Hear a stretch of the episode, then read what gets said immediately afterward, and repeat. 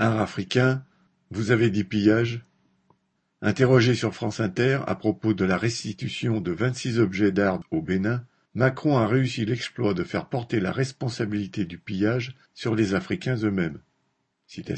Le problème qu'a eu l'Afrique pendant des décennies, c'est le pillage par les équipes africaines de ses propres œuvres pour les vendre ou les détourner. A-t-il déclaré. Le colonialisme connaît pas.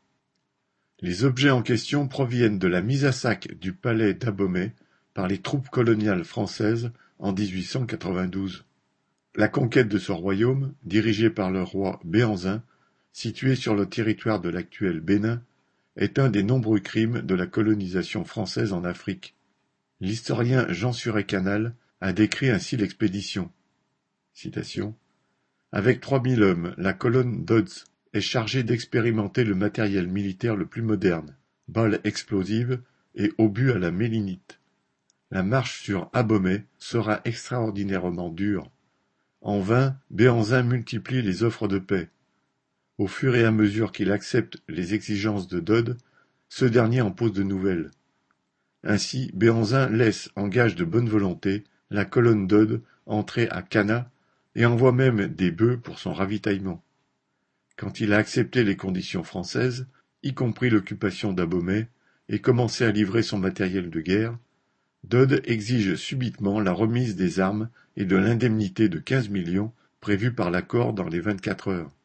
Cette nouvelle exigence n'ayant pu être satisfaite, et pour cause, Dodd déclare aussitôt l'accord rompu et reprend l'attaque contre son adversaire, partiellement désarmé. Enfin, Abomey, évacué par Béanzin, est livré aux flammes et occupé. La colonne Dodd met au pillage palais et tombeaux. Dom proclame la déchéance de Béanzin. C'est de la collection de ce général Dodd que proviennent les œuvres en question. À part cela, le pillage, ce sont les équipes africaines qui en seraient responsables.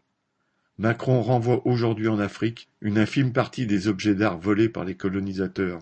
Cela fait partie de sa politique pour montrer qu'il a rompu avec ce qu'il est convenu d'appeler la France-Afrique, et faire oublier qu'il soutient de nombreux dictateurs sur ce continent.